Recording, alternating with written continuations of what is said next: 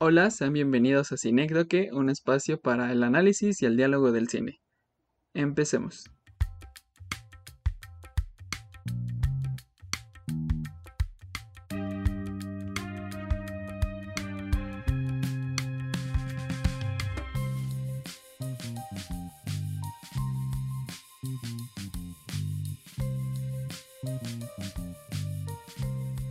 Hola, ¿qué tal amigos? Eh, espero que estén muy bien todos en sus casas. Eh, estamos aquí de nueva cuenta con otro episodio más de Cinécdoque.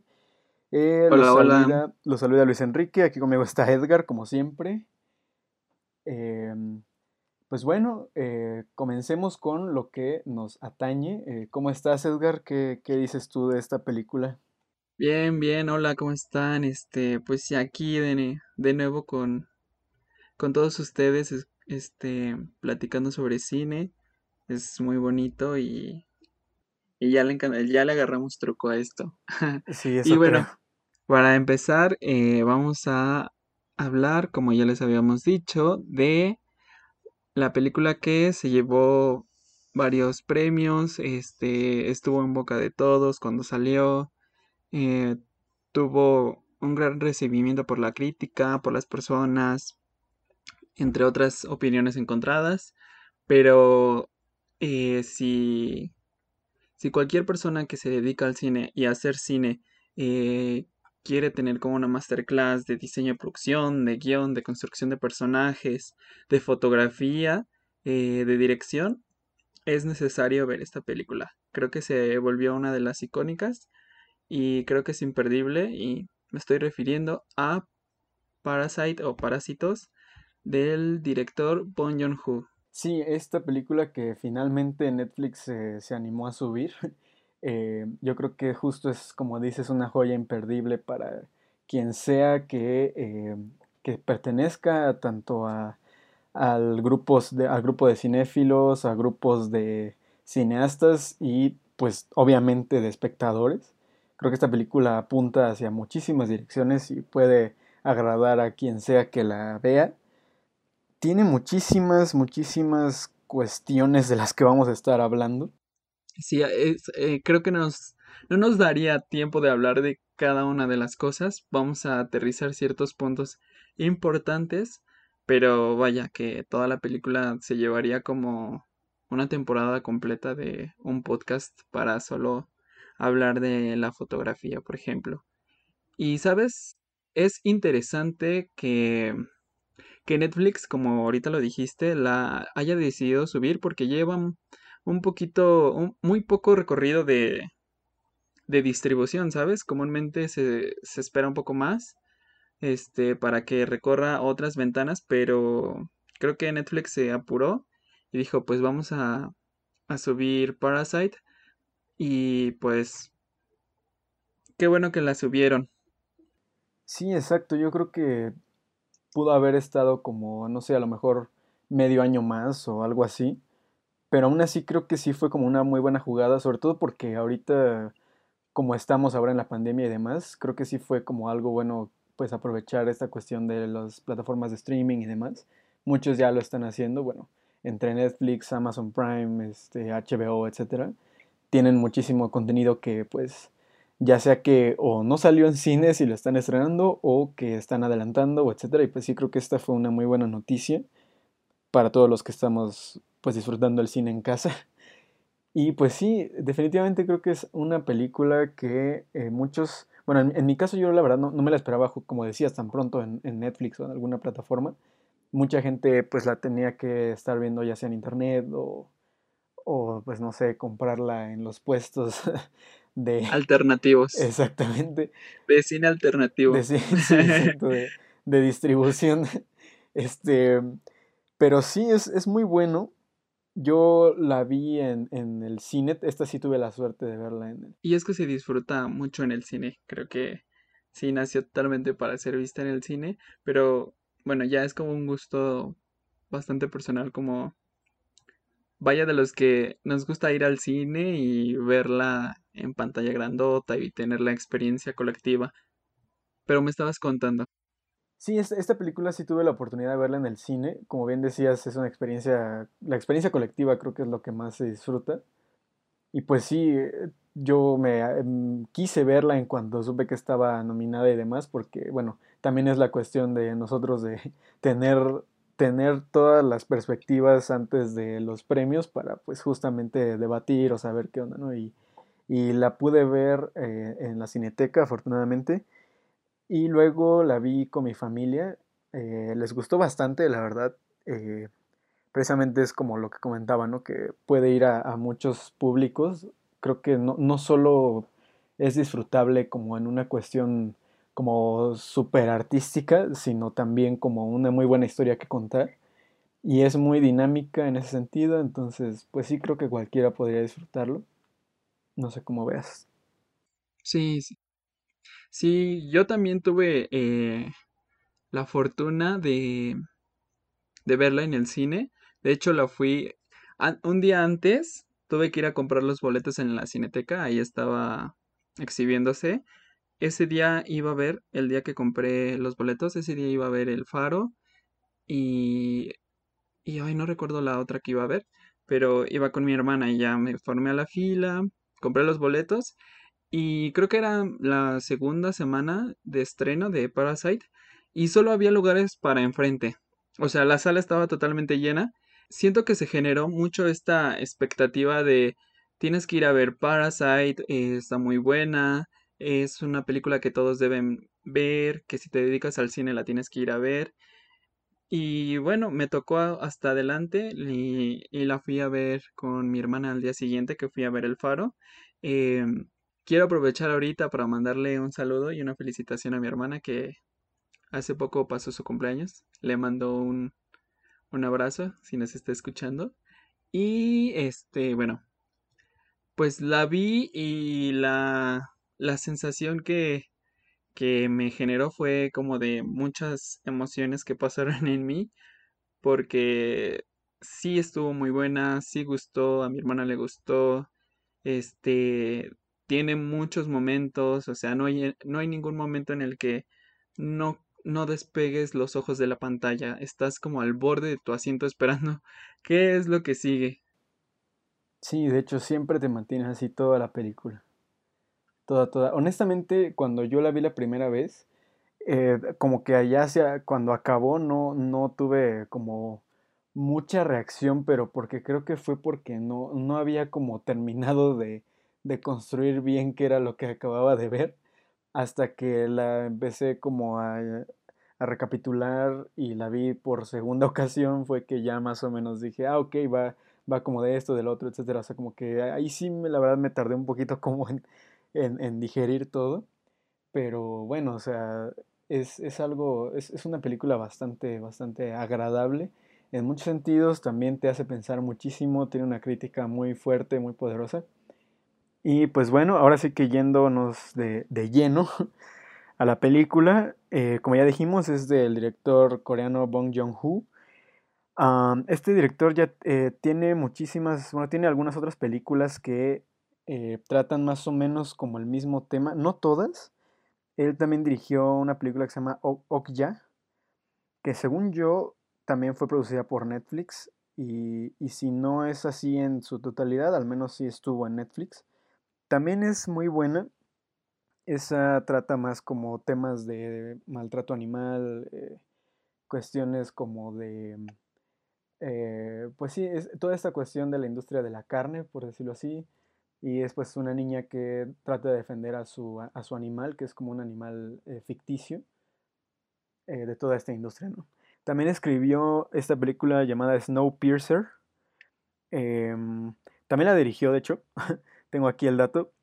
Y esa también es, eh, básicamente son clases sociales en un tren y es una historia eh, postapocalíptica.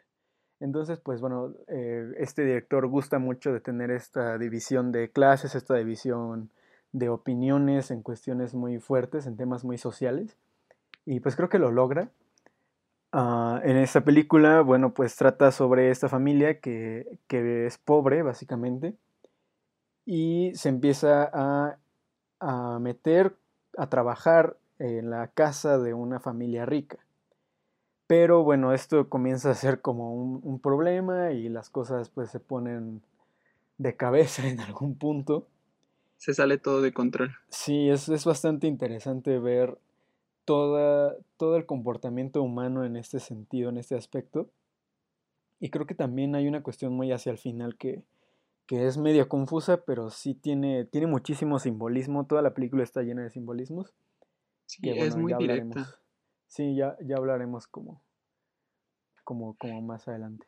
Y ahorita que te decía que Parasite te mantiene como al borde del, del asiento, uno de los géneros que yo siento eh, que en los que podría encajar la película, creo que podría ser el thriller, eh, que viene de la palabra to thrill, que es como agarrarse como de la orillita o mantenerse ahí.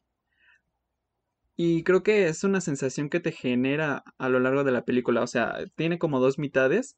La primera mitad, este, que todo es como de esta estrategia y cómo te estás vinculando con los personajes y después todo lo que les sucede y cómo ahí te mantienes eh, a la expectativa de qué es lo que está, qué es lo que va a pasar o qué es lo que, qué es lo que sigue. Y, ¿sabes? Eh, Bon Joon-ho este, dice que una de sus, de sus referencias es eh, Psicosis, porque incluso en una escena, cuando hacen un detalle al, al cuadro del arquitecto de la casa, en el librero está la foto de, de Hitchcock. Oh, wow. Ah, eso sí, no me había percatado, fíjate. Sí, y creo que tiene varios elementos como de este suspenso que genera Hitchcock y sí, también aquí totalmente se, se ve reflejado en Parasite. Sí, como dices, es, es justamente está dividida en dos partes. La primera, pues sí, es todo lo, eh, justo lo, como lo decías, incluso hay como algunos tonos, unos tintes de comedia, eh, la camaradería, eh, conoces muy bien a la familia, te empatizas y demás. Pero sí, la otra mitad ya es como un golpe de realidad totalmente que hasta, o sea, sí te saca de onda y, como dices, te mantiene en esa tensión el resto de la película.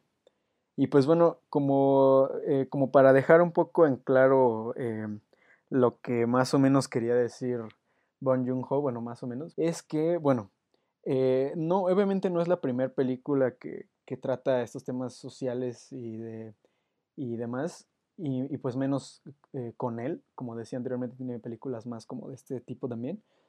Y pues eh, resulta que también esta película tiene, está como, entra como dentro de un género que se llama las películas de, de escalera, Stairway, que eh, pues precisamente de manera literal pone a las clases sociales prácticamente divididas por una escalera, ¿no? Tenemos en esta película muchísimas escaleras, también ya lo iremos viendo. Y bueno, en ese sentido tenemos también películas como Metrópolis.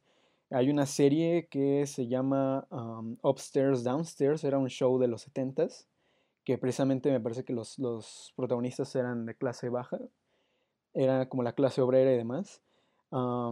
hay otra película que se llama Gosford Park y la serie de Downtown Abbey también toma como estas, estas cuestiones. Entonces, pues sí, definitivamente no, no es la primera que trata este tipo de temas. Pero creo que lo que hace diferente a, Parasite, o más o menos lo que, la aportación que hizo Bon Joon-ho fue la, justo a partir de esa mitad donde se dividen las dos partes de la película. Porque pues ya nos, nos, nos da otra perspectiva aún más allá de lo que ya estábamos viendo.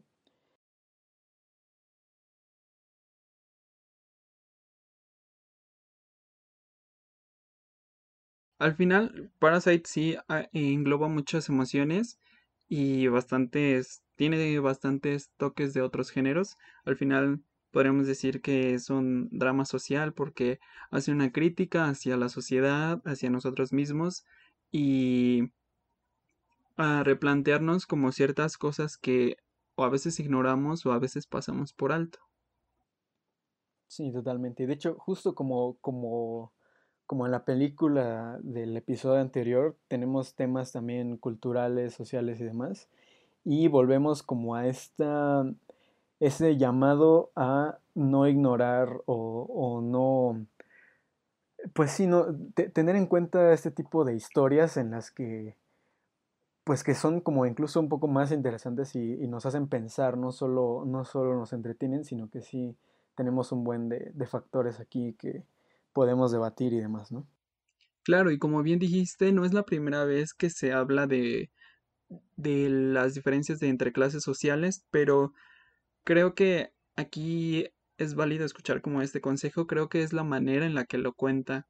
Ya se han, se han hecho muchas películas sobre el amor, pero es la manera en la que nosotros, como creadores o personas que se dedican al medio, hablamos sobre el amor, eh, a quién ponemos de protagonista.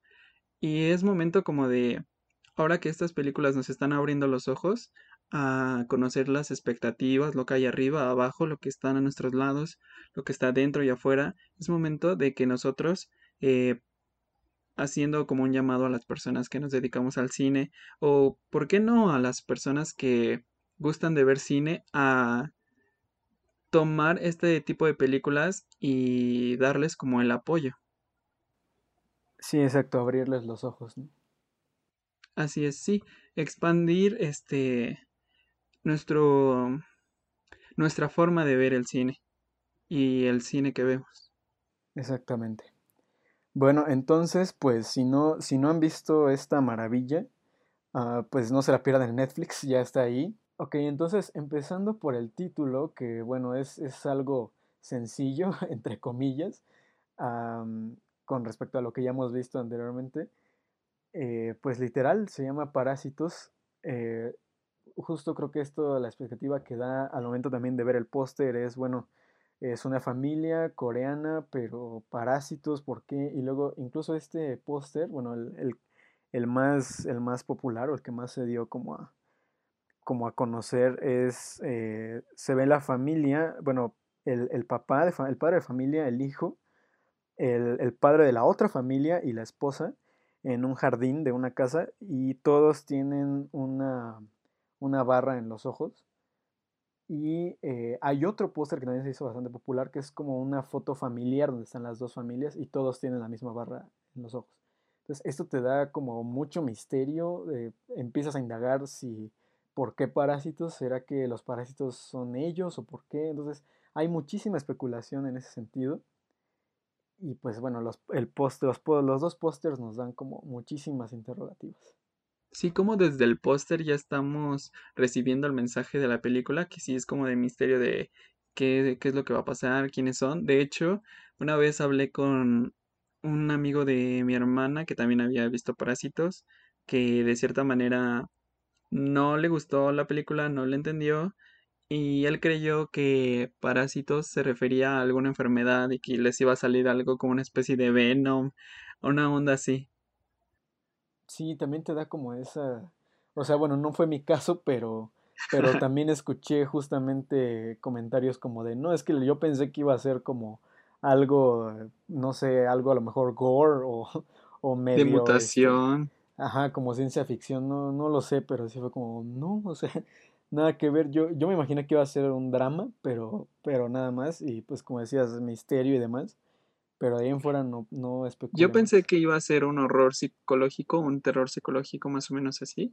Pero ya hablando sobre el título, eh, bueno, así la definición exacta de parásitos dice que eh, se trata de eh, lo que se alimenta de las sustancias que elabora un ser vivo de una distinta especie, viviendo en su interior o sobre su superficie, con lo que suele causarle algún daño o una enfermedad.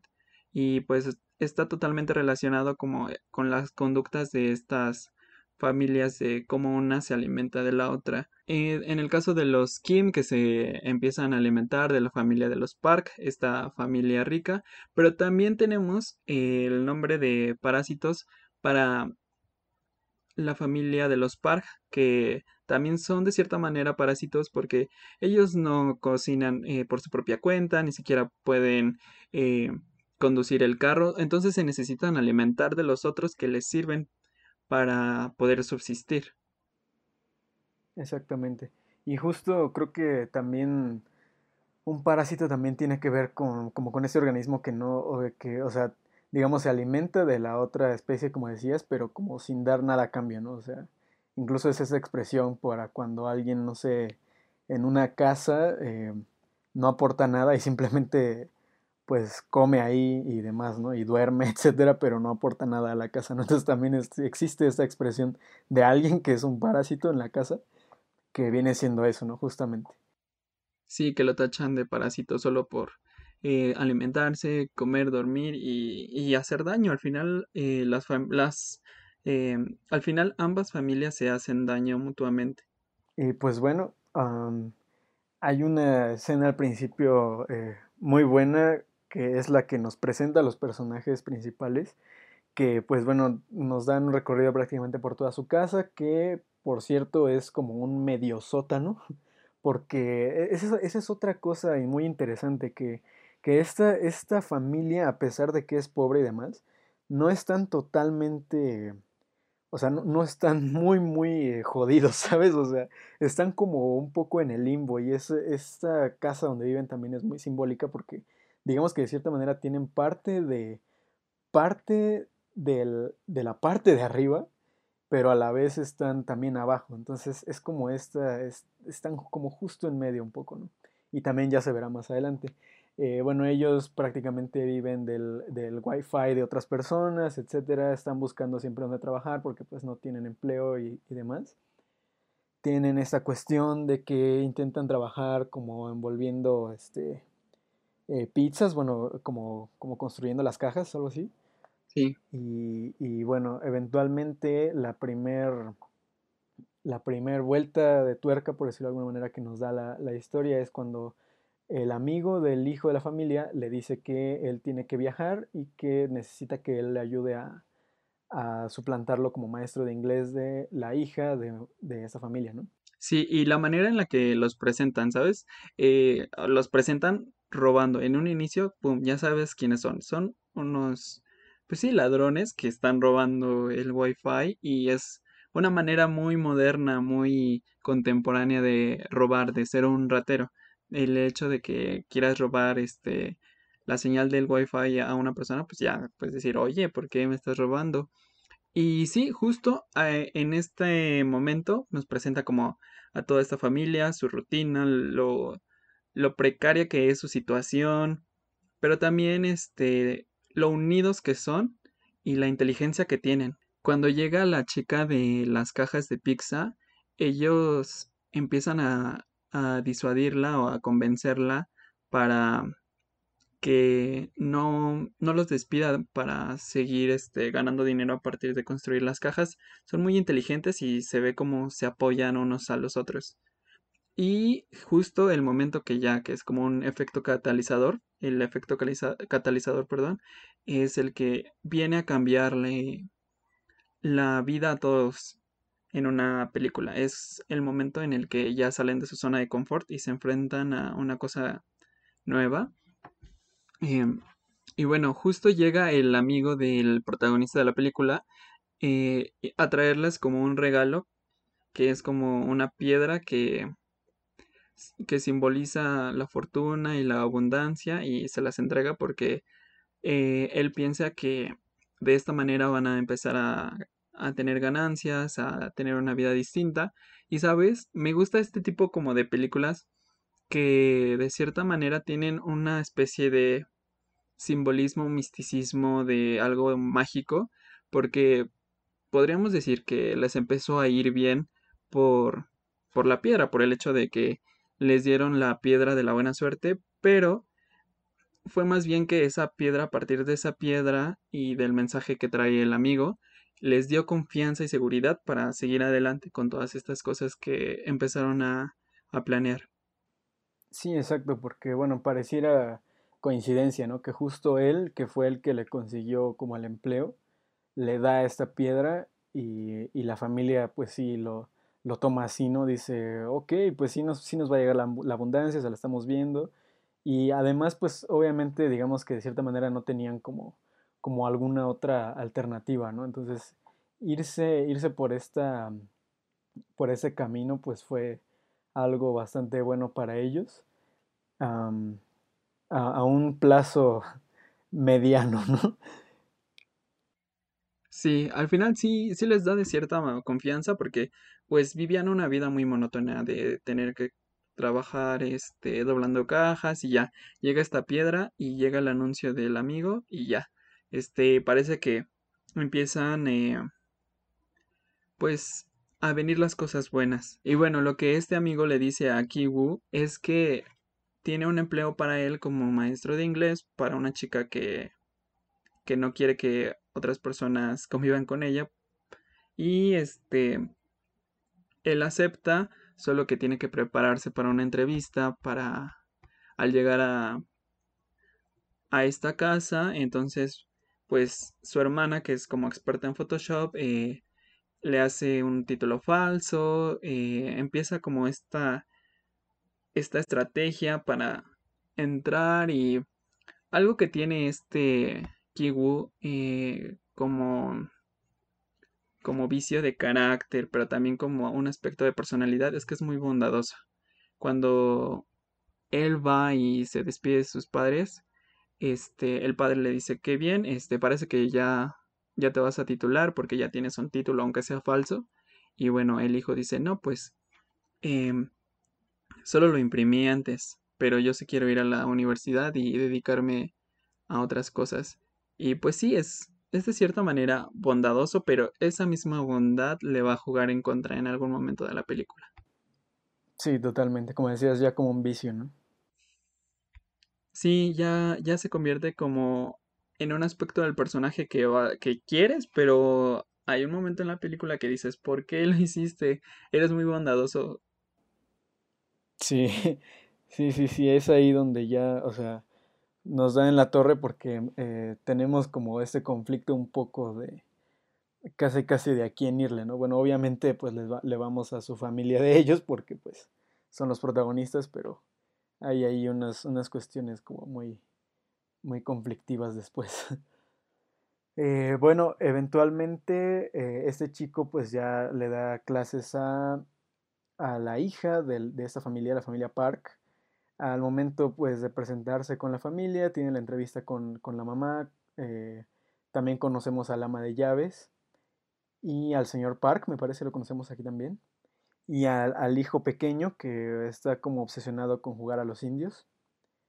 Eh, también desde aquí se empieza a ver mucho juego con la fotografía que pues casi siempre, bueno, hay, hay muchas cosas aquí donde, donde hay una línea imaginaria que divide a, a las dos, las dos familias, a las dos clases. Desde que vemos al ama de llaves, cómo despierta a su, a su, a su patrona, la despierta y pues ahí literal hay una línea en la ventana. Entonces hay- es- durante toda la película va a estar jugando con esas líneas, donde los dividen eh, en las dos partes de la pantalla. Luego, bueno, pues eh, este chico les da las buenas nuevas a su familia y bueno, antes de, eso, antes de irse con su familia, la, la mamá de la- la señora Park le comenta que necesita una tutora de arte para el niño también. Entonces le recomienda, según él, una amiga, pero pues al final va y le dice a su hermana. Entonces, eh, obviamente, pues para que no se vea esta cuestión de como muy de nepotismo y pues un poco po- como para guardar esta, este como secreto de que es como de familia y demás. Eh, ella también va al día siguiente, bueno, no sé cuánto tiempo pasa, pero va con un traje también a la entrevista con la señora Park para ser la tutora de arte de- del niño. Y bueno, también eventualmente, cre- creo que me estoy saltando varias cosas, pero es como para ir más o menos ya con, con, con el punto. Eventualmente ah, también eh, esta chica, la, la, la hija de los Kim, la van a dejar, la va a dejar el chofer de la familia Park y ahí es donde a ella se le ocurre hacerle una trampa al chofer para que lo despidan y contratar a su papá.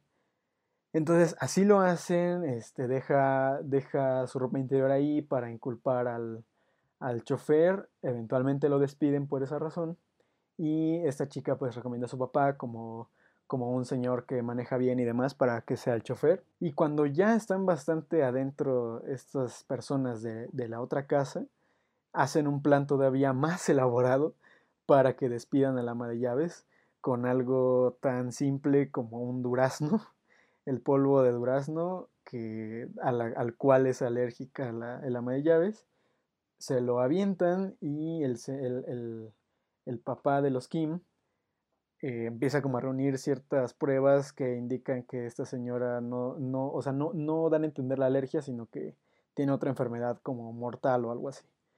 Entonces, eh, pues ya la despiden también y entonces contratan a la mamá de los Kim. Entonces, bueno, a este punto ya todos los Kim están dentro de la familia Park. Los Park no saben que, son familia. Ellos siempre están ahí como encubriéndose. Y más o menos por aquí es la mitad de la película, porque los, los Park se van a celebrar el cumpleaños del niño a un, día de campo, me parece. Y los Kim se quedan solos en, como disfrutando un poco de los lujos de, de la casa de la familia Park. Y pues ahí, como decía Edgar, también se sigue viendo como esta unión de familia Incluso aquí, para este punto, vemos que los Park casi siempre que se nos presentan están eh, muy separados entre sí. Siempre, bueno, casi siempre se los ve solos a cada uno. No hay como mucha unión de familia en esta gran casa, pero con los Kim siempre los ves eh, juntos. Y aquí también es un momento bastante unido donde bromean sobre, eh, bueno, el, el, hijo de los Kim le dice a su hermana que ella es la que más encaja como como en, esta, en esa casa tan lujosa, como que parece que ella pertenece ahí. Y pues, pues aquí justo llega como el, el punto medio, la línea divisora.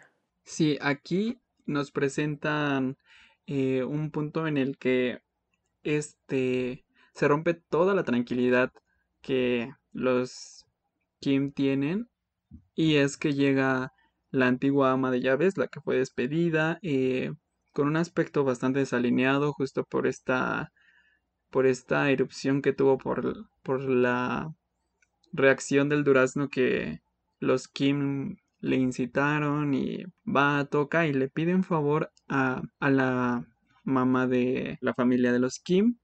Ella con gusto y con un poco de no sé qué hacer, abre la puerta, o sea, seguimos viendo como la intención de los personajes de decir, ok, eh, te ayudo un poquito, pero pues apúrate. Entonces la mujer baja y aquí es cuando se empieza a retorcer la, la historia. Incluso la música que se empieza a escuchar es una música que no habíamos escuchado en toda la película.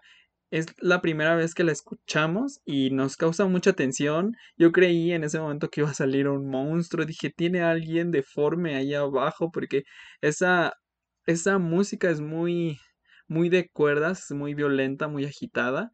Y justo también los movimientos de cámara, que es como un plano secuencia en el que no, no tiene ningún corte. O sea, y te vas metiendo al sótano eh, detrás de la alacena y ves cómo se mueve la cámara como una serpiente, como si, ay, no sé, como si en algún momento te, te fuera a espantar, pero después vemos que lo que se refería que tenía olvidado la antigua ama de llaves es a su esposo que es perseguido por usureros a los que les debe dinero y esta mujer le pide el favor a la señora Kim que le baje comida y todo esto y en ese momento eh, como estaban escuchando tras el muro el hijo la hija y el papá, pues caen accidentalmente y el ama de llaves los reconoce a todos. Y entonces toma una foto con su celular. Parece ser que eh, a pesar de todo, lo primordial es tener un celular. Entonces con un celular toma una foto y pues los amenaza con que los dejen en paz o si no envían el video y pues bueno, tendrían graves problemas ellos, o sea, los podrían llevar a la cárcel o o algo más. Sí, justo, y pues eh, es este momento en donde uno ya cree que se salieron con la suya y demás, pero sí, como dices, aquí se retuerce todo, es cuando el género cambia un poco, o sea, sí, sí, es un cambio totalmente. Y bueno, aquí viene a, cuento lo que, lo que mencionaba anteriormente de que los Kim están básicamente como en medio. Y justo eh, aquí hay una cuestión como bastante o sea, un, conflicto muy, muy eh, extraño porque aquí es donde vemos que precisamente nos quieren como demostrar que la situación actual como en la sociedad no es tanto en la cuestión de pobres contra ricos, sino un poco como pobres contra los más pobres, ¿sabes?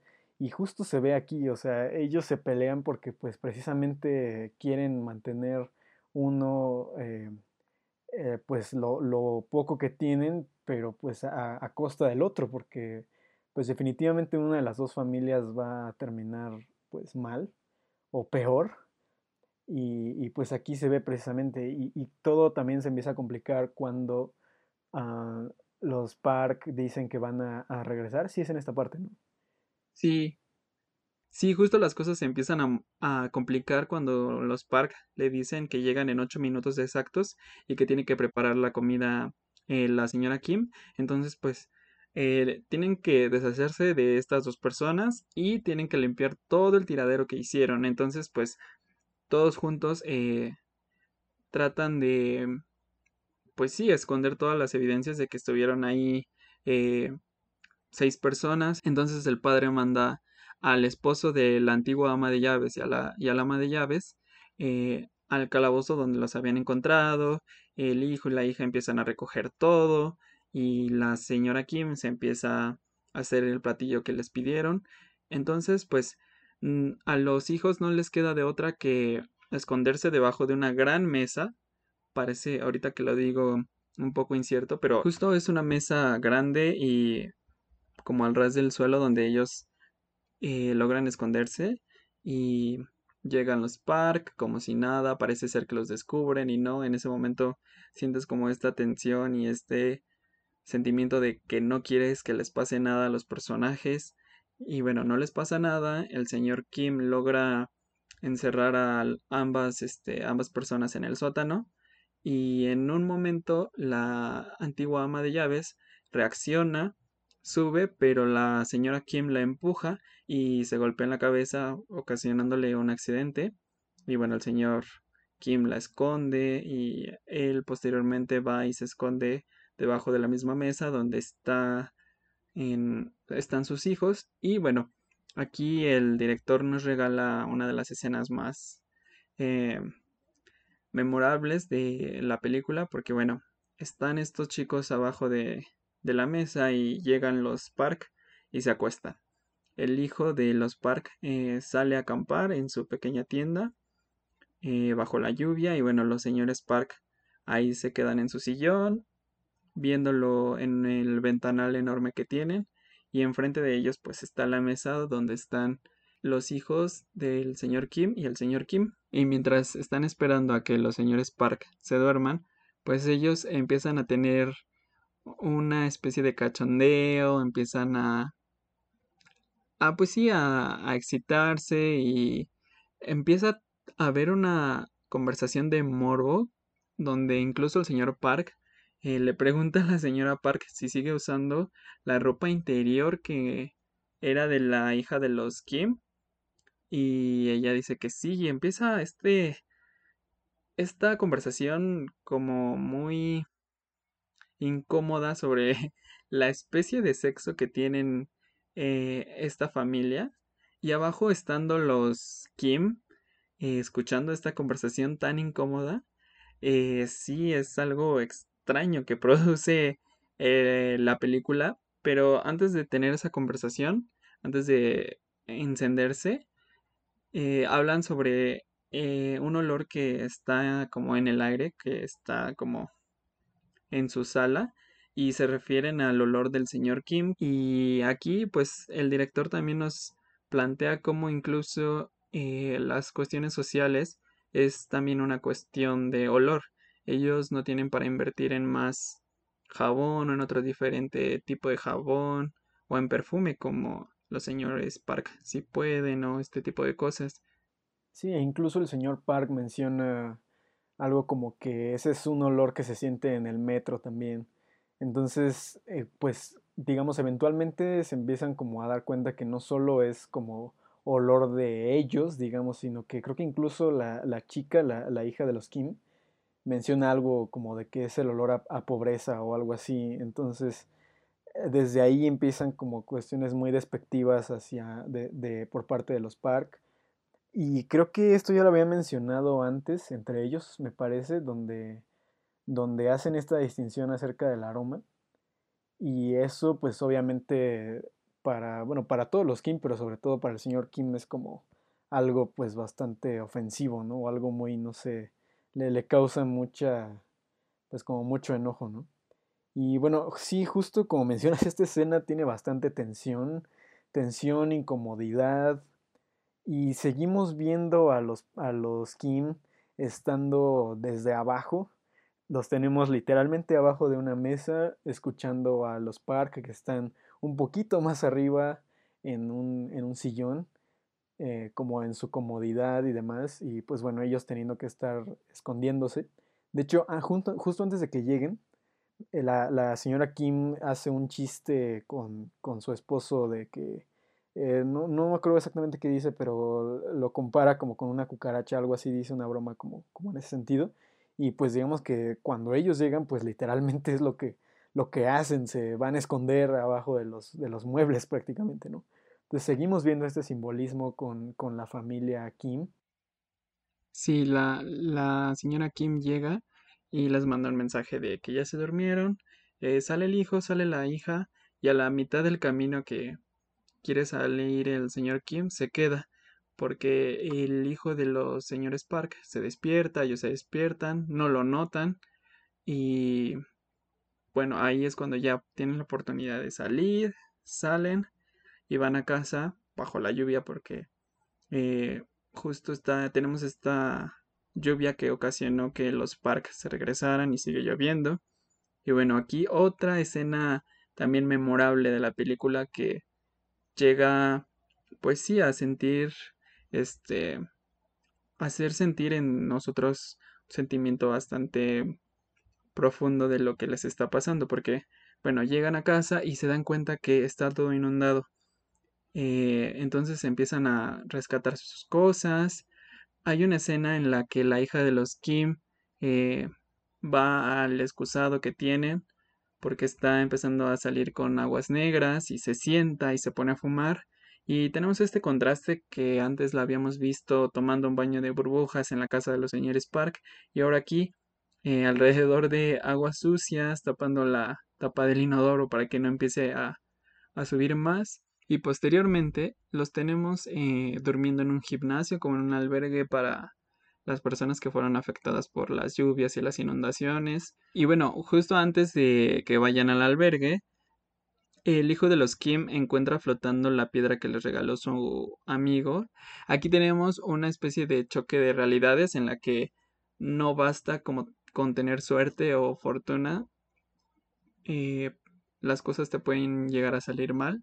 Y justo es una conversación que llega a tener el señor Kim con su hijo de que las cosas planeadas a veces no salen como, como queremos, que debemos como no tener un plan, que se refiere más como actuar con una inteligencia de saber reaccionar a las situaciones.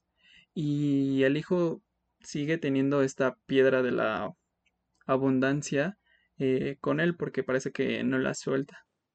Sí, se aferra, ¿no? Se aferra a esta esta esperanza que todavía tiene, ¿no? Que pues, pues literal aquí se aplica un poco de la esperanza muere al último. Y pues sigue siendo esta creencia, como bien decías hace un, momento, que, que, pues se tiene con este como misticismo de, de con, con, esta roca que, que, le regaló su amigo, ¿no?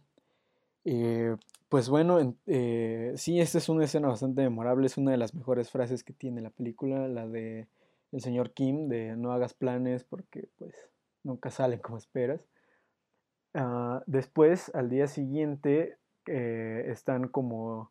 Hay, hay, como un montaje paralelo donde se ve... Ah, bueno, porque para esto la señora Park le está organizando una, una fiesta a su hijo y les habla a, los papás, a los padres Kim, porque, bueno, le habla a, a pues digamos, al chofer, al que es su chofer y a la que es su ama de llaves, que bueno, más bien, bueno, ella de por sí ya estaba ahí, no, estaba con ellos en el albergue. Entonces está con cada uno y el chofer la acompaña a, a comprar las cosas, etcétera, pero bueno, mientras la señora Park eh, elige su, su outfit para, para ese día. Tenemos a los hijos en este albergue donde están como las montañas de ropa que les están dando y demás. Entonces toda esta eh, diferencia que, ocurre en cada situación es bastante interesante. Incluso después ya cuando el, eh, señor Kim eh, está llevando como a, la señora Park de regreso a su casa, ella está hablando por teléfono y le comenta, está hablando creo que con una amiga suya a la que acaba de invitar a la fiesta de su hijo y le comenta que, o sea, hablan sobre la lluvia y dice algo como, ah, es un bonito día, la lluvia nos benefició a todos, ¿no? Entonces esto obviamente pues le pega muchísimo al señor Kim porque pues, o sea, ellos están, ellos realmente están viviendo algo muy desastroso y para los Park pues como, como clase alta este tipo de cosas no, no les afectan y, incluso lo toman como, como una tragedia, o sea, la noche anterior que también se le arruinó un poco el picnic al, niño, lo tomaban así muy, ah, es que se arruinó y no sé qué, ¿no? Entonces para ellos ese tipo de cosas pues no les afecta realmente, pero lo toman así como una gran tragedia. Y, e incluso aquí en esta parte donde está con el señor Kim en el auto, también eh, la señora Park abre la ventanilla porque se percata del aroma que le había hecho su, su esposo, ¿no? Entonces esto todavía le abona más al, al, enojo que ya trae el señor Kim. Ah, después de esto, pues pasamos a la fiesta. Como el niño de los Park admira mucho a, a, la hija de los Kim por ser su maestra, pues la, mamá de los Park la invita y le dice que es importante que esté ahí. Y, ah, bueno, para esto también el, hijo de los Kim ha tenido como una, un leve, una leve relación romántica, por decirlo de alguna manera, con, con la hija de los Park, que, que más o menos, pues sí, se enamoró de él ella también lo invita, entonces pues obviamente tenían que estar todos ahí para pues el gran final. Sí, y justo eh, él llega y está con la hija de los Park y tienen como una especie de romance, se están besando, hasta que llega un momento en el que el hijo de los Kim eh, pregunta, como parece ser que al aire, si él podrá encajar ahí, porque su sueño sí es en realidad eh, llegar muy muy alto pero se cuestiona a partir de lo que le pasó la noche anterior de la inundación y tener que sobrevivir a costa de del gimnasio y todo esto, pues él se cuestiona y él como que no tiene ánimos de estar con la hija de los Park y bueno, saca su gran piedra de la abundancia y decide ir al sótano a a darles como este tipo de ofrenda a las al esposo de la ama de llaves y a la ama de llaves y bueno se dirige al sótano pero en paralelo están como teniendo esta conversación eh, la señora Kim y su hija eh, hasta que llega la señora Park y le dice a la hija que si puede participar como en una especie de juego en el que ella va a ser una especie de princesa que va a llevar un pastel y y van a llegar unos indios y se la van a raptar, pero el hijo de los Park va a salvarla, entonces bueno, se la llevan. Y es entonces cuando todos están en la fiesta y este baja el hijo de los Kim y, y ve a estas dos personas, las busca, ve que la antigua ama de llaves está muerta y en un plano que genera mucha tensión, eh, tratándose de acercar al, cadáver para ver si sigue viva o qué le pasó. Eh, con una especie de soga o algo así, llega el esposo de la ama de llaves y lo ahorca. Entonces ya está enfurecido, está enojado, está pues fuera de control, quiere venganza. Entonces el hijo de los Kim huye y deja la piedra de la abundancia ahí tirada y el esposo de la ama de llaves la toma y lo persigue. Entonces se, hace como esta persecución eh, hasta que el hijo de los Kim se atora en algo por, por traer esa soga y el esposo de la ama de llaves lo golpea con la piedra y lo deja inconsciente casi casi moribundo.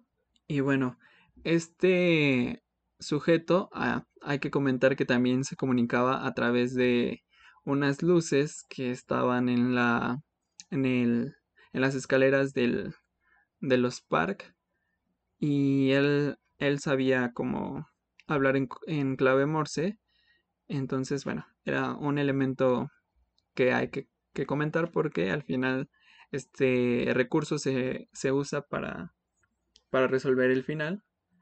El esposo del ama de llaves llega y empieza a gritar el nombre de la señora Kim porque eh, la antigua ama de llaves dijo que ella le hizo daño. Entonces él la busca y lo primero que logra hacer es este clavarle un cuchillo a la hija de los Kim que llevaba ya el pastel.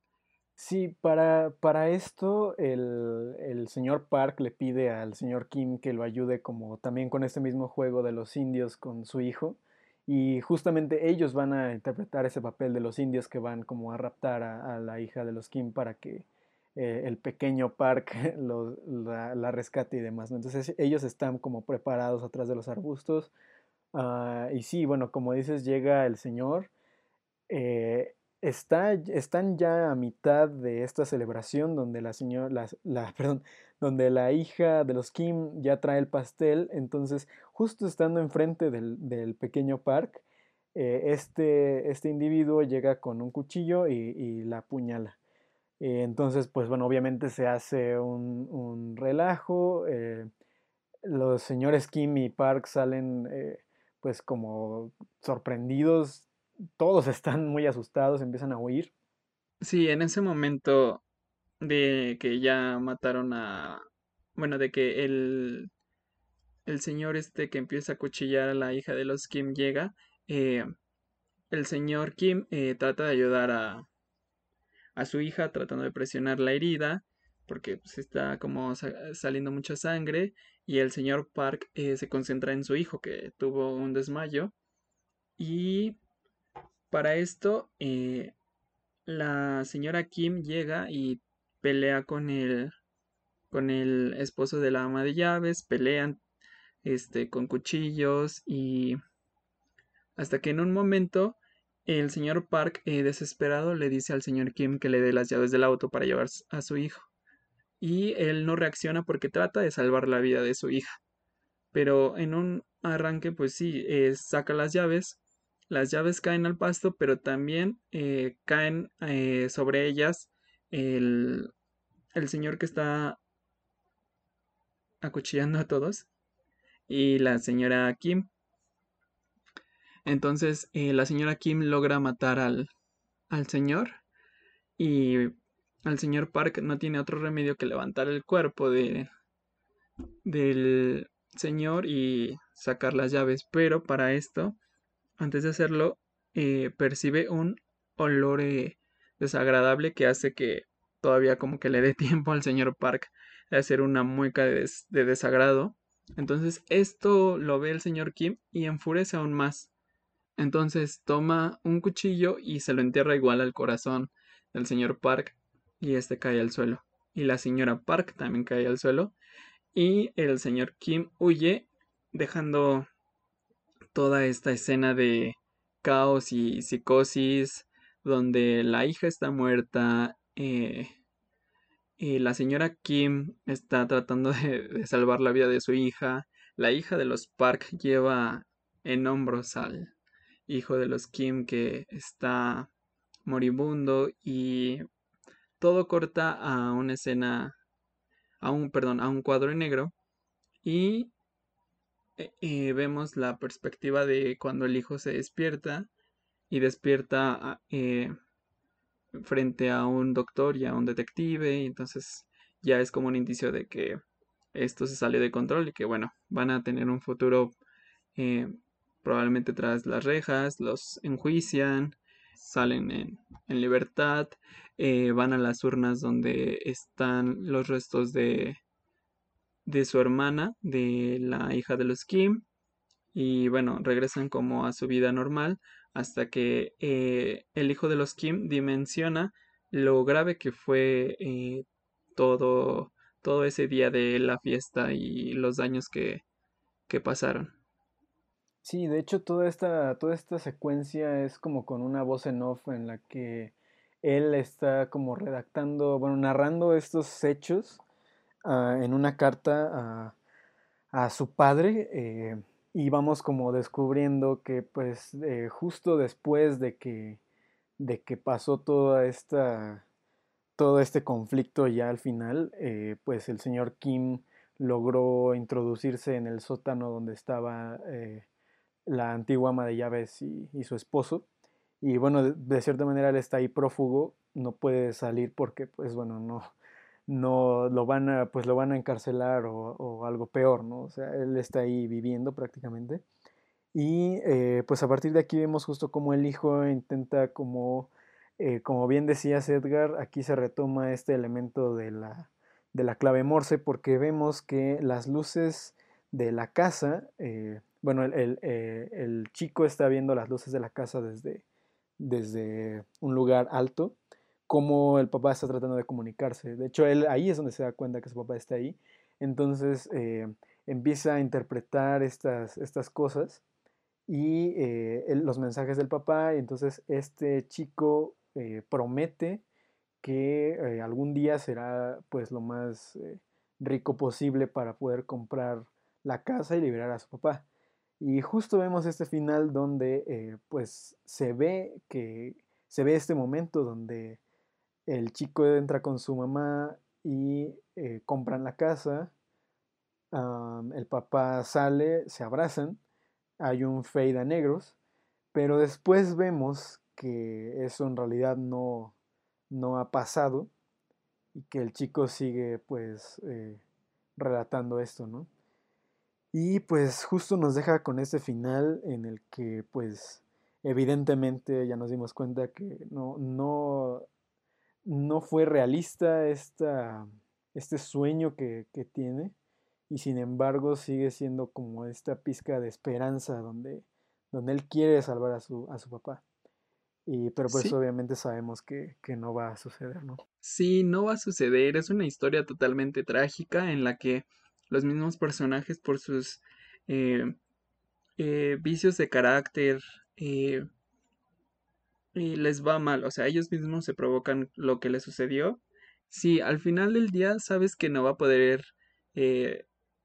Kiwoo salvar a su padre de, de esa casa, quizás se muera ahí adentro y no, nadie lo sepa, es muy, muy triste la realidad y creo que es la realidad que viven muchas, muchas personas el querer soñar, el querer decir, voy a comprar una casa, voy a tener un auto, pero no, mm, o sea, nos muestra una cruda realidad el, el director y eso es lo que hace que pegue aún más esta película. Sí, exacto, este, con ese final, este Bong Joon-ho dice que, eh, bueno, él lo llama el, el surefire kill, eh, que pues precisamente es como esta o sea, es como un término de un disparo en el que te aseguras que alguien haya muerto.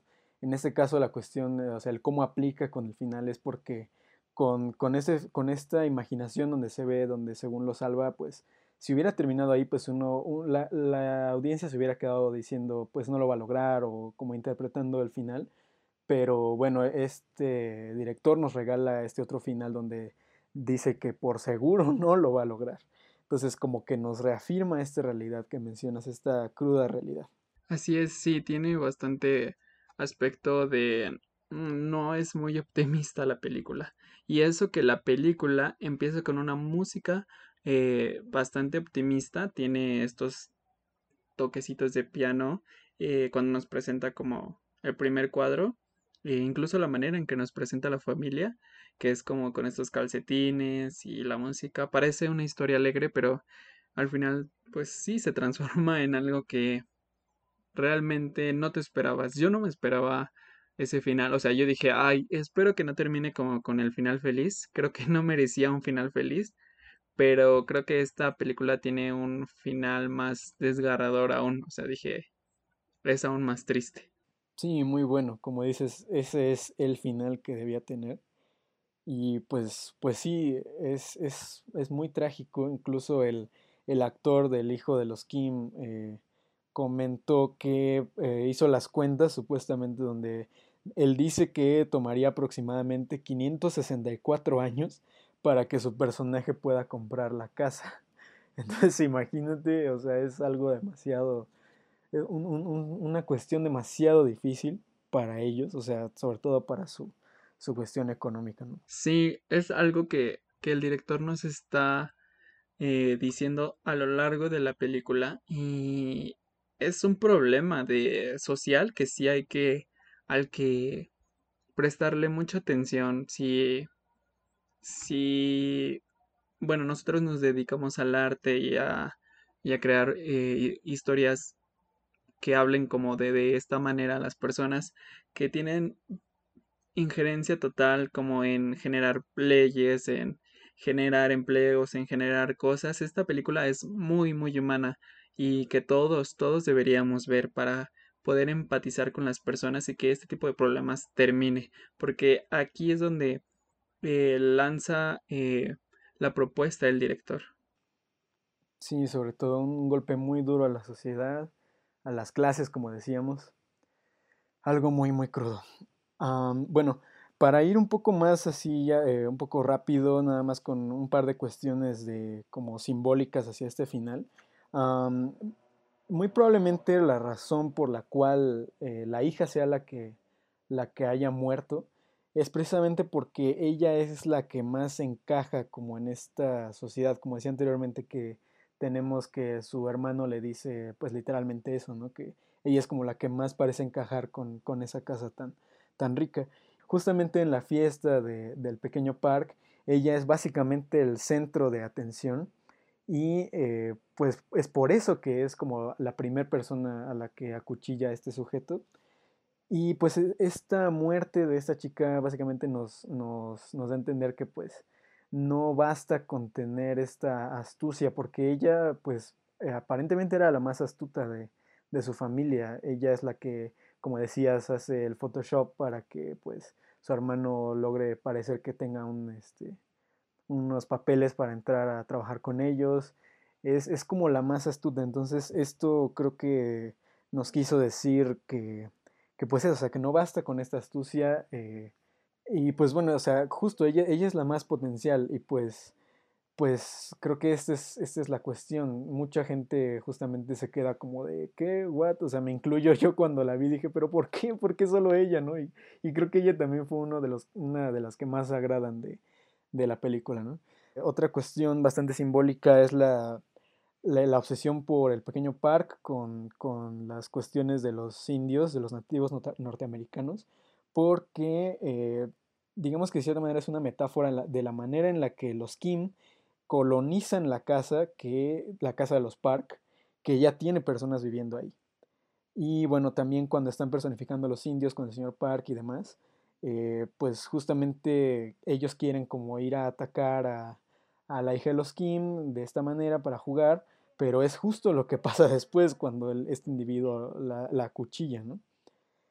Y finalmente, eh, yéndonos por la cuestión de la roca de la abundancia, esta parte donde este chico va al sótano con ella, eh, digamos que él, él, se aferra mucho, como bien decías Edgar, a, a, esta roca como en forma de vicio, porque es, es lo que le está dando esta esperanza. Y él se aferra a esa esperanza, pero al final de cuentas, de una manera muy simbólica, la roca lo traiciona, porque de hecho, este, él quiere bajar de una manera muy silenciosa y se le cae la roca y pues hace ruido, entonces se, básicamente la roca se pasa del lado de la otra familia y es cuando, cuando este individuo tiene la oportunidad de, de pues golpearlo con, con ella en la cabeza. Entonces es una cuestión muy, muy metafórica en la que pues su esperanza lo, lo traicionó al final de cuentas. Sí, y aparte, eh, cuando los Kim empiezan a entrar a la casa de los Park, hay una música para cada uno y que esta música va a incrementar eh, en cuanto a el plan eh, incrementa en cuanto a su estrategia o en cuanto a su complejidad. Entonces tenemos esta, esta, este último plan, perdón, en el que hacen todo lo posible para sacar a la ama de llaves, en una hermosa secuencia de montaje en el que vemos cómo eh, hacen que la ama de llaves se enferme a partir de los polvos de durazno y cómo concluye en el plano en el que vemos a la señora Park subiendo sus escaleras, aterrorizada de, de todo esto y el, la cereza final de, del plan de los Kim. Sí, exacto, es una conjunción muy, muy buena con la música, lo logran bastante bien. Y pues bueno, aparentemente eso es todo en cuestión del análisis. Eh, creo que hay, este tema pues es, es muy vigente en, y lo seguirá siendo desde, desde hace mucho y lo seguirá haciendo hasta los próximos, hasta que la sociedad exista básicamente. últimamente ocurrió una cuestión con una, con una señora que subió a TikTok una broma que le hizo a, a, la señora que le ayuda a ir por los mandados y demás. La verdad es que me recordó mucho a eso porque pues creo que también nos muestra esta burbuja de privilegios en la que viven estos individuos, ¿no? Y que pues para ellos puede ser algo gracioso o algo inocente, pero pues es justo esa, esa burbuja en la que viven donde pues no ven como esta realidad y, y cualquier cosa se les hace gracioso, creen que pueden como jugar con estas personas, pero pues en realidad es algo bastante desagradable y creo que esto es una cuestión que la película nos debe dejar muy como en claro y que los personajes pues nos lo muestran bastante bien. Sí, eh, es una historia que es muy... es para todo el mundo. Es una historia para todo el mundo eh, en el que cada sociedad eh, muestra como la forma en la que en la que va a discriminar al de abajo, como ahorita tú bien lo mencionaste, pero que igual si uno ve la película puede entender como que hay ciertas conductas que debemos dejar de hacer para menos, menospreciar a las personas. Creo que es momento de decir, bueno, ya basta, es suficiente. Eh, se, se, dice también que hay que entender como los privilegios que uno cuenta para poder ayudar de cierta manera a las personas que no tienen lo mío. Sí, exacto, como tener esta empatía. Otra cuestión que el director Bon Joon-ho nos está eh, diciendo, bueno, que dijo literalmente fuera de la película, es acerca de los subtítulos.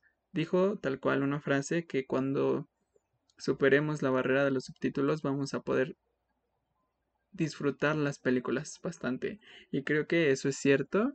Creo que va más allá de de solo leer las palabras que están abajo, que también, vaya, es lenguaje cinematográfico gráfico, pero creo que tiene razón. Hay muchos elementos en Parasite y no solo en esta película, sino en otras películas que merecen toda nuestra atención. Y de nuevo viene a caso esta necesidad de entendernos, entenderte, porque el cine es un lenguaje universal. Eh, cuando vemos una película, de cierta manera, aunque no entendamos, podemos empatizar con lo que les está sucediendo. Las personas lloran, las personas ríen, las personas sufren, aman, odian, y es un lenguaje que nosotros entendemos fácilmente, pero que necesita toda nuestra atención. Sí, totalmente. Y aparte, pues, creo que también nos vino como a, mostrar esta cuestión en la que, pues, siendo película extranjera, pues tuvo mucho éxito y pues como bien dices con este lenguaje universal, ¿no? Muy, muy cinematográfico que, que, que, nos, pues que nos presenta y que es maravilloso, la verdad. Ya para, a modo de conclusión, creo que no hay nada que me haya desagradado y al contrario, todo me agradó. Cada elemento de diseño de producción, de vestuario, la iluminación, la construcción de personajes, eh, en ningún momento se traicionan, o sea, como que actúan de una manera distinta, las actuaciones, muchas cosas hubieron ahí que fueron muy, muy atinadas para este tipo de historia que se está contando. Sí, de hecho creo que concuerdo totalmente. Eh, como comentaba hace rato, cuando la vi por primera vez, eh, también he sacado de onda como que no, no acababa yo como de, de, de, digerir lo que acaba de ver. Entonces como que al principio yo estaba así de, mm, no sé, no, como que me esperaba otra cosa. Pero creo que también fue como esa, esa expectativa que yo tenía antes de verla, la cual como que me, me pues sí, no, no, me, no me agradó totalmente. Pero cuando, insisto, la volví a ver, la analicé más, vi todas estas cuestiones que tiene, dije, ok, ok, o sea, como que ya la disfruté de una manera, pues, pues mejor, de una mejor manera. Eh, pero pues fue más eso, porque de ahí en fuera concuerdo contigo, todo lo que usan, todo lo que hacen, se usa muy bien eh, la fotografía, la música, el sonido, las actuaciones, la dirección. Cada elemento de esa película está muy bien hecho. Creo que en este momento no podría pensar algo que, que me desagrade. El tema es muy bueno, es muy profundo y como bien decías, nos podríamos como eh, profundizar y llevar prácticamente una temporada de esto completa porque tiene muchísimo de donde rascarle. Sí, vayan a ver esta película, es imperdible, está en Netflix, eh, véanla, revéanla, eh, compartan lo que les produjo esta película, las sensaciones, porque es una película totalmente de sensaciones. Y para finalizar, este, chinos, dinos cuál es la película de la siguiente semana. Sí, pues la película de la siguiente semana es una película mexicana que es una adaptación de, la novela de Rafael Bernal. Se llama Complot Mongol, que también tuvo eh, un estreno, cuyo estreno fue el año pasado. Y pues eh, hablaremos de ella, tiene un cast eh, bastante peculiar bastante eh, llamativo y pues es una historia básicamente como de neo-noir, ya iremos viendo esas cuestiones también, detectivesco y demás, algo que al menos en el cine mexicano contemporáneo no se ha visto en una manera muy popular. Entonces veremos cómo, cómo esto, cómo fue la, la reacción y pues ya la estaremos viendo más a fondo la siguiente semana pues eh, yo quiero invitarlos a que nos sigan en nuestras redes sociales, Cinecdoque, eh, C con C, guion bajo podcast, eh, para que nos manden sus eh, comentarios, si quieren que profundicemos en algún tema como de fotografía, guion, en cuanto a personajes, de dirección, etc. Y pues estaremos recibiendo sus comentarios del podcast, que les gustaría escuchar, que qué películas les gustaría que toquemos, algún género, etcétera. Y bueno, yo me despido, yo soy Edgar. Y yo soy Chinos o Luis Enrique. Y muchas gracias por escucharnos. Gracias, nos vemos hasta la próxima.